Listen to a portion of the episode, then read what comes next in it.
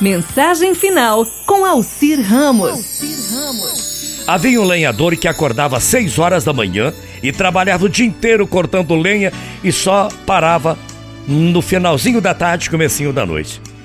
Esse lenhador tinha um filho, um filho muito lindo, de poucos meses. Também tinha uma raposa, sua amiga, tratada como bicho de estimação de sua total confiança. Todos os dias, o lenhador ia trabalhar e deixava a raposa cuidando do seu filho.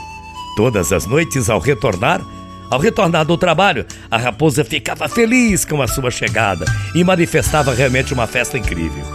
Mas os vizinhos do lenhador alertavam que a raposa era um bicho, um animal selvagem e, portanto, não era confiável. Quando ela sentisse fome, comeria aquela criança.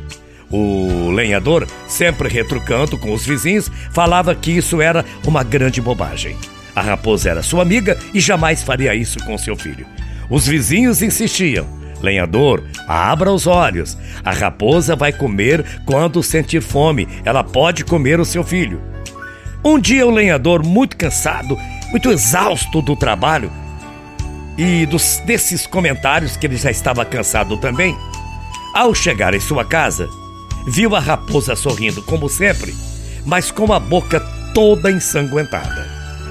O lenhador suou frio e, sem pensar duas vezes, acertou uma machadada na cabeça da raposa, matando a raposa.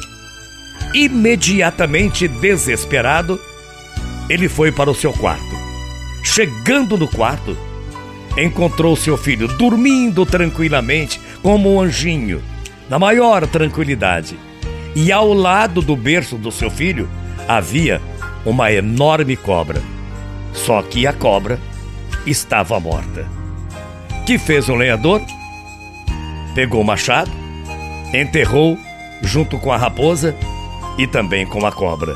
E é claro, com desespero maior ainda, porque ele matou a raposa que salvou a vida do seu filho. Moral da história, né?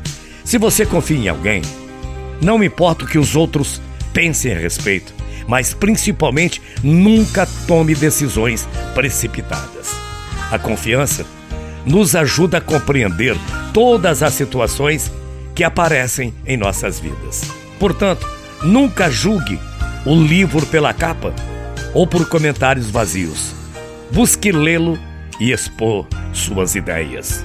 Vá por você, sempre que puder, que muitas pessoas não querem realmente te ver uma pessoa feliz e também a sua família.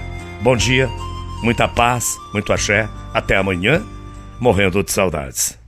Tchau, feia.